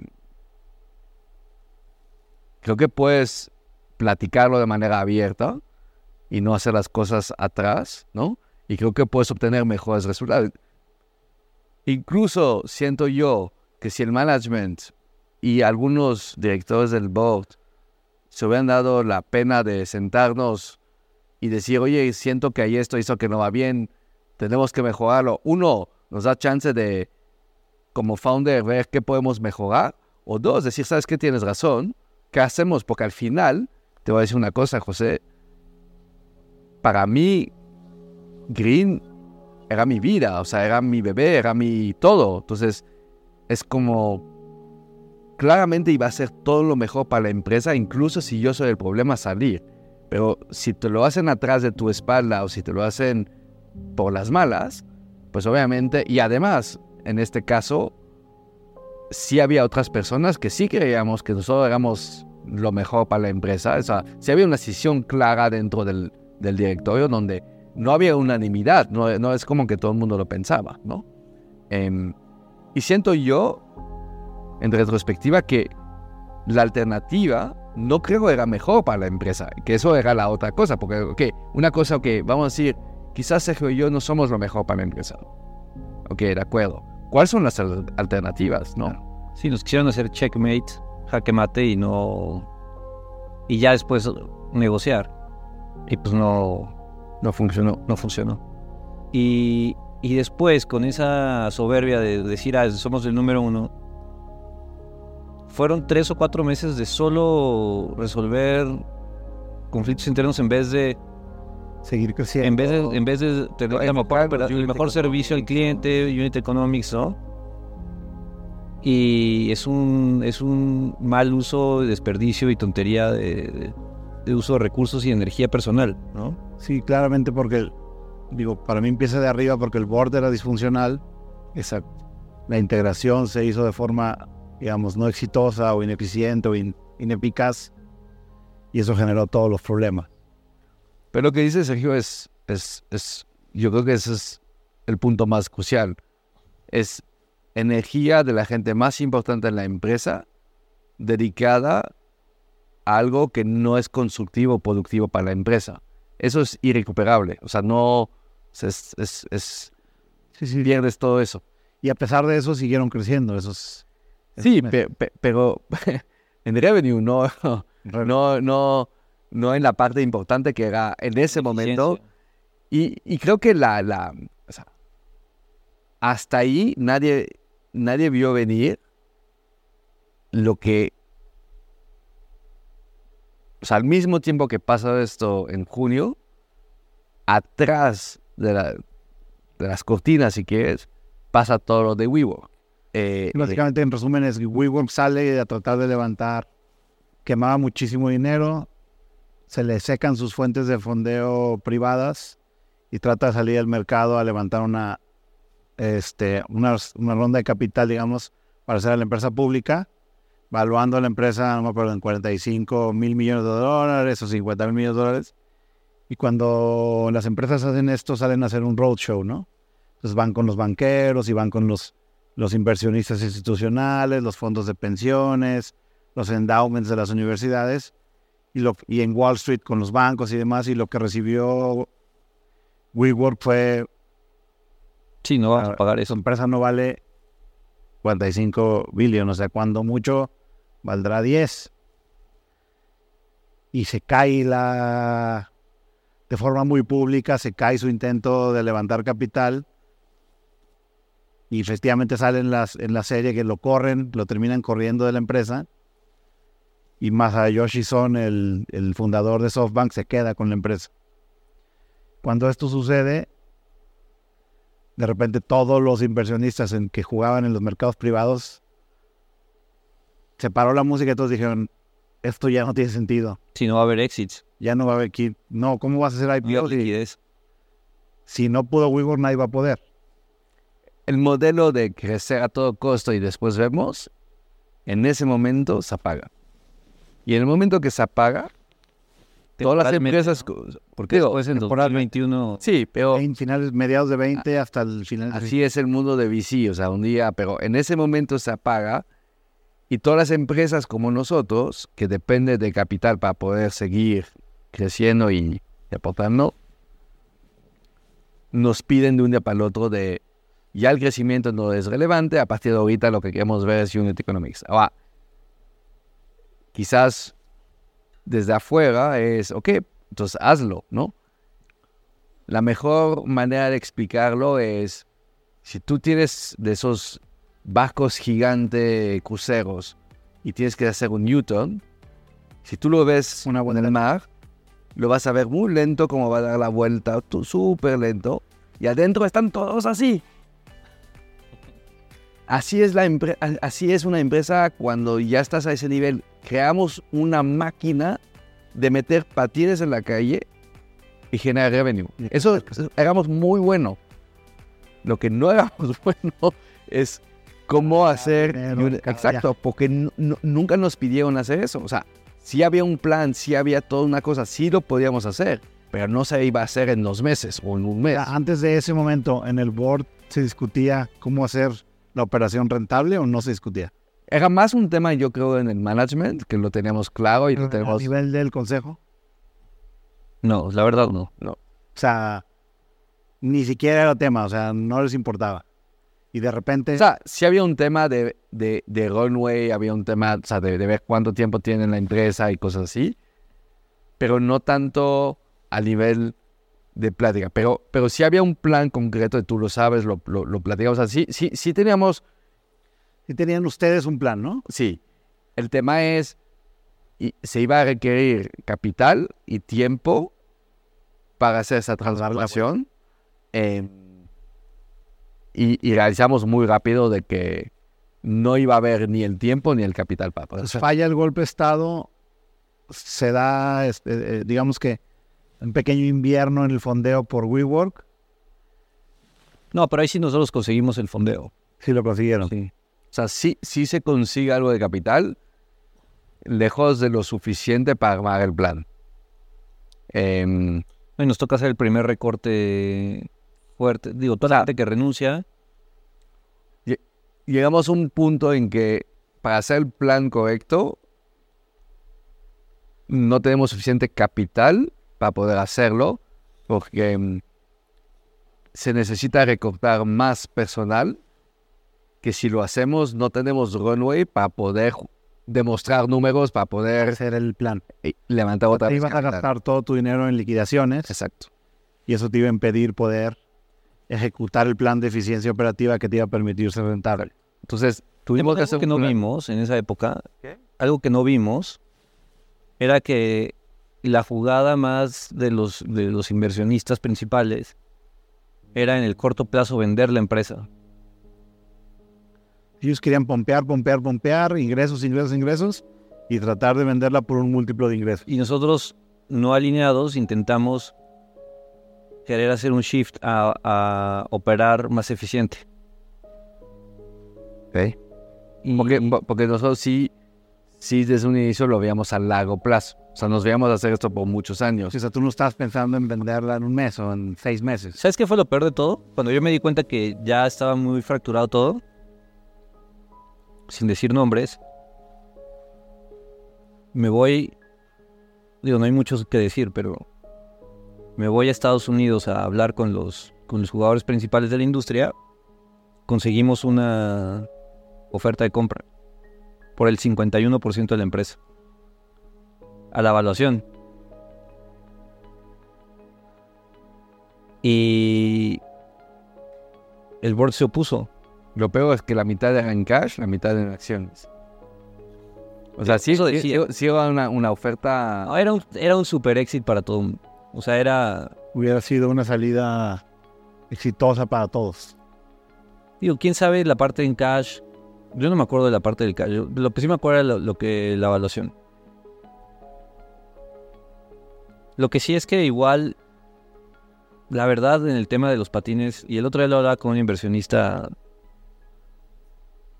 que lo vio de cerca, es igual, fast forward 2023, Bird vale 40 millones en la bolsa. Sí, estaba viendo que vale, salió, hizo su SPAC a 11 dólares Sí, a 2.4 billion.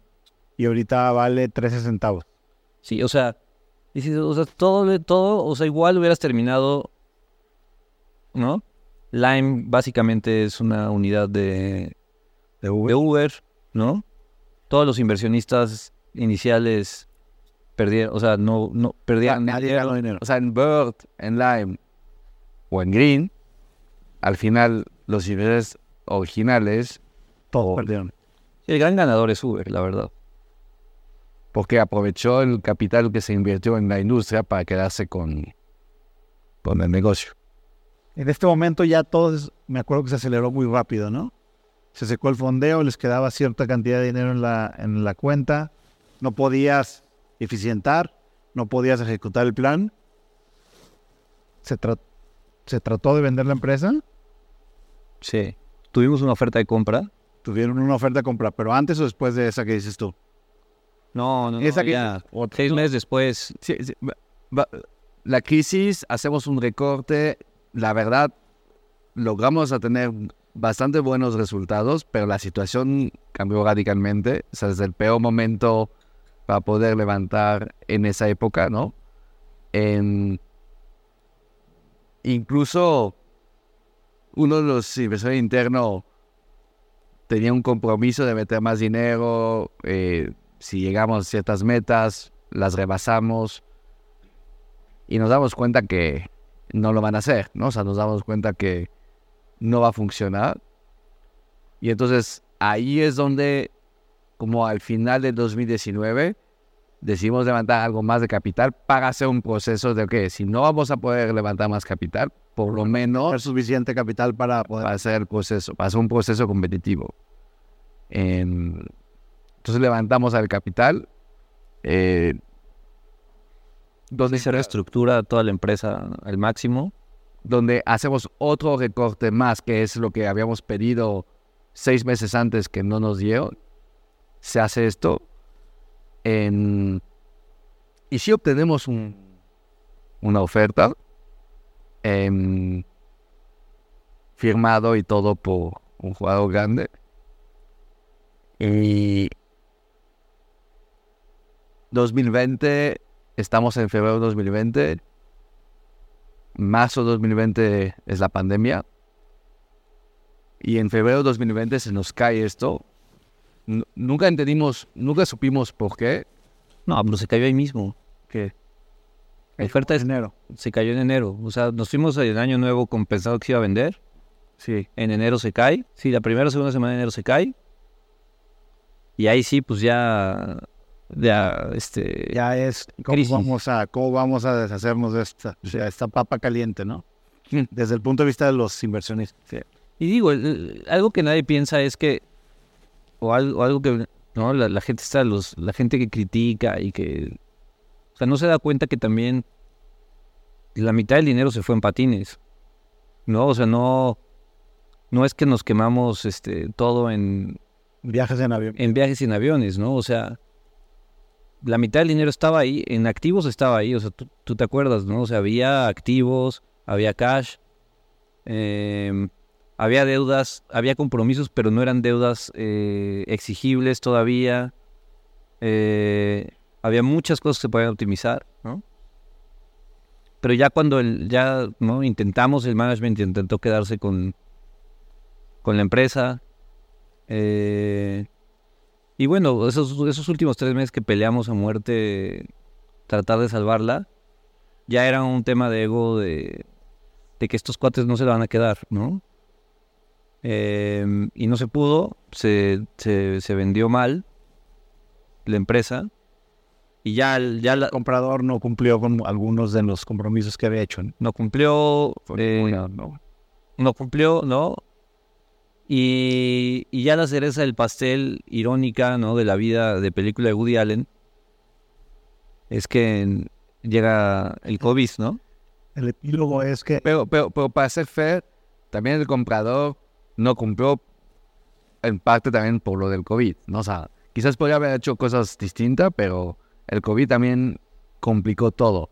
Porque si la empresa tenía algo de capital y, y patines y quizás una idea, un plan para reestructurar, pues obviamente si ya la situación era difícil, que los, los ingresos fueron a cero. exacto. Entonces, Sí, o sea, era una empresa que se facturaba 3 millones al, al mes, ¿no? Más o menos. O sea, como 100, 120 mil dólares al día. Si al final se vendió por nada, este. Y para ustedes fue una gran pérdida, ¿no? Emocional, patrimonial. ¿Cómo vivieron ese proceso? Yo sí lo viví, sí fue oscuro. Estuve, muy- yo, sí, yo sí estuve muy deprimido. ¿Cuánto tiempo? O sea, oscuro, oscuro, oscuro como un mes. Oscuro así, eh, oscuridad total como una semana. Tú, John. creo que las circunstancias de todo, o sea, sí estuvo muy difícil. Creo que en febrero yo tuve que viajar porque mi papá estaba muy enfermo, es como que había otras cosas también que ayuda a relativizar un poco. Y mm, regreso, empieza el COVID. Y ese tipo de cosas hicieron que esa transición, pues al final estás como desconectado un poco de, de- de esa realidad. Pero sí, fue un shock muy fuerte y fue, fue algo muy duro. Lo más difícil de todo es que uno vende, pero como siempre fuiste, como fue una empresa muy, Publica. muy pública, o sea que toda la gente veía el producto diario, sabe quiénes son los emprendedores, etcétera. Ya no estábamos en la empresa. Llega el COVID, se cae, el comprador decide cerrar y no pagar, etcétera. Ah, pero igual todo el mundo, no todos los ataques en línea y así eran Personalizado. a nosotros, ¿no? Y, y- y no había manera de, de- o sea, literal no había manera de poder eh, darle la vuelta, ¿no? Y la verdad es que el equipo hizo un gran trabajo, los country managers a nivel local resolvieron, ¿no? Vendían patines y se hace todo el trabajo de, de, de limpiar la empresa lo más que se puede con, con la ayuda de, de mucha gente. Cumplir lo mejor posible con. Sí, se pagan las obligaciones legales, ¿no? De empleados. La misma gente del equipo se pone a trabajar para ayudar, ¿no? O sea, fue una experiencia muy agridulce. Pero, pero creo que ayudó. O sea, al final, de cierta manera, lo difícil que fue ese cierre, el hecho de estar involucrado, o sea, cuando recompramos la empresa que nos metemos, creo que ayudó en el proceso de, de, de, sanación, ¿no? O sea, es como lo difícil, pero al mismo tiempo esa, esa parte difícil de, tener que, que la empresa, creo que fue algo necesario y bien para la salud mental. Sí, generalmente en el mundo de las startups se habla mucho de que el fracaso son las heridas de guerra y son se portan con orgullo, ¿no? Pero en la en la realidad en la TAM no necesariamente es así, o sea, está todavía muy estigmatizado El fracaso. el fracaso, ¿no? En, en, en, en- incluso cuando ni siquiera es el dinero de, la, de, de los críticos, ¿no? O sea, al final la gente critica como si fuera su dinero el que hubieras perdido. Sí, como si hubieras gastado dinero del, del, impu- del impuesto. ahorros, así, era para su el college fund de sus hijos o qué sé yo, ¿no? Cuando todos los inversionistas que participaron en Green sabían que pues las cosas podían no funcionar, o sea, al final el capital de riesgo sirve para fondear estas ideas arriesgadas de tal forma que es muy probable que falle, digamos, la startup de tecnología y la para todo aquel que invierte en esta industria no se puede sentir traicionado, no se puede sentir, a menos de que hubiera habido Sí, mala fe. deshonestidad, ¿no? Pero si no la hubo, como no la hubo en este caso, del- de, de- de lo que yo vi y me tocó participar, pues son cosas que pasan, ¿no? Es doloroso para, lo- para ustedes, pero la industria de capital de riesgo es eso, es de capital de riesgo. ¿Sabes cuál fue el problema de Green? Que todo el mundo cuando invirtió... A ver, cuando, cuando levantamos los primeros 2 millones, Bird ya tenía 150 millones levantados y Lime creo que es iba por ahí, ¿no? Cuando levantamos esta ronda, todo el mundo sabía que las probabilidades eran muy pocas de lograrlo. El problema de Green es que se sintió durante un año que sí, sí iba a poder.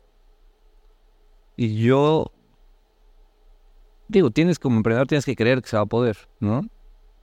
Pero lo sentimos tan cerca, o sea, como que dices, puta, sí lo logró, o sea, sí se logró competir, estos cuates llegaron a invadir este, nuestros países y, les ganamos, ¿no? Y para mí el momento crucial, cuando supe que se iba a morir, como un par de, o- uno, unos dos o tres meses antes, fue cuando hablamos con nuestro inversionista principal y le digo, oye, ¿por qué nos dijiste que teníamos que llegar a estas metas? Eh, hicimos todo lo que dijimos que íbamos a hacer.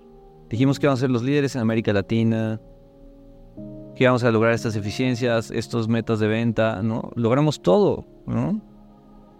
O sea, me ganamos, o sea, ¿por qué, ¿por qué estás...? El problema cuando tienes un inversionista líder, si decide no seguir, nadie más va a seguir. O sea, si el, si el que tiene más dinero metido ahí Se da por vencido. se da por vencido, Vaya. nadie te va a invertir. Entonces nos está haciendo mucho daño que no, que no estás dando señales de, de querer seguir apoyando. Y ganamos. ¿qué? Me dice, sí, pero quizás ganaron una batalla que no, Que no valía la pena. about not worth fighting. Y cuando me dijo eso, fue. Yo supe que se había acabado ahí. Por lo menos esa vía. Y después intentó. No, con nuestros, nuestros esfuerzos ahí. Y se intentó y peleamos, pero pues, al final no se logró. Y. Y, y sí, y yo creo que es. Yo creo que es lo difícil de Green fue que se sintió muy cerca que sí. Y me gustaría solo decir algo sobre lo que decías de las críticas. La gente critica ni siquiera su dinero. Hablabas de la gente que sí pierde dinero y sabe en lo cual lo está metiendo. Creo que a veces perdemos de vista que como founder nosotros dejamos todo en la cancha. O sea, hacer una empresa como Green significa que no ves a tu familia. O sea, te la pasas viajando. Es un sacrificio fuerte. Sergio hasta se perdió el nacimiento de su hija por atender cosas de, de la empresa. Es difícil explicar esos sacrificios que haces para una empresa. Entonces, de un punto de vista de la crítica, la gente ven el dinero que levantas, ven cosas que pueden o no, y que, que a veces justifica o no, pero lo que no ven es la sangre que dejan los, los, los, founders o los emprendedores en, en hacerlo. Em, por lo menos nosotros tuvimos un shot, por lo menos vivimos algo que creo que cualquier emprendedor quiere vivir en su vida, ¿no? Es ese blitzkilling, el, blitz- el- esa cosa. Yo la verdad le tengo mucho cariño a los founders que ni siquiera tienen esa suerte y que, que, han hecho los mismos sacrificios que nosotros, ¿no? O sea, y, ni siquiera pasaron por eso. Entonces, por eso al final esa crítica no, no es que la crítica está mal, no está bien, hay que ser crítica constructiva. Pero no hay que perder de vista que al final son personas que podrían hacer mil otras cosas en su vida y que de- deciden este, hacer algo. Aparte, que generalmente los que más critican son los que menos hacen, ¿no? Como el meme de la fila de los que Sí. de los que critican y la fila de los que hacen. Y la fila de los que critican a los que hacen está llena y la fila de los que hacen está vacía. ¿no? Ya, te- ya casi estamos llegando al final. La neta, este, les agradezco por, por compartir lo que están compartiendo. Yo sé que es muy difícil, ¿no? Este, sé que no habían hablado públicamente de todos estos temas. Y ante los vacíos que ustedes mismos, pues, digamos, deliberadamente dejaron, como que se han creado muchos rumores y a lo mejor sirve esto como para aclarar un poco cómo fueron los hechos en sí. Y los quiero felicitar por su nuevo emprendimiento. Este, están empezando algo nuevo, ojalá se convierta en algo muy valioso, muy grande. Este, ya en otra ocasión platicaremos otro al podcast. respecto. Los quiero felicitar, los quiero agradecer y este, en lo personal yo estuve en algunos momentos de Green estuve cerca, me tocó estar cerca del final. Y sí puedo decir que fue muy, muy, muy, este, muy angustiante, muy estresante el- la caída, ¿no? Y es algo que es muy doloroso. Entonces, gracias por todo. Gracias a ti por la invitación y también gracias por apoyarnos en los buenos y en los malos. Salud.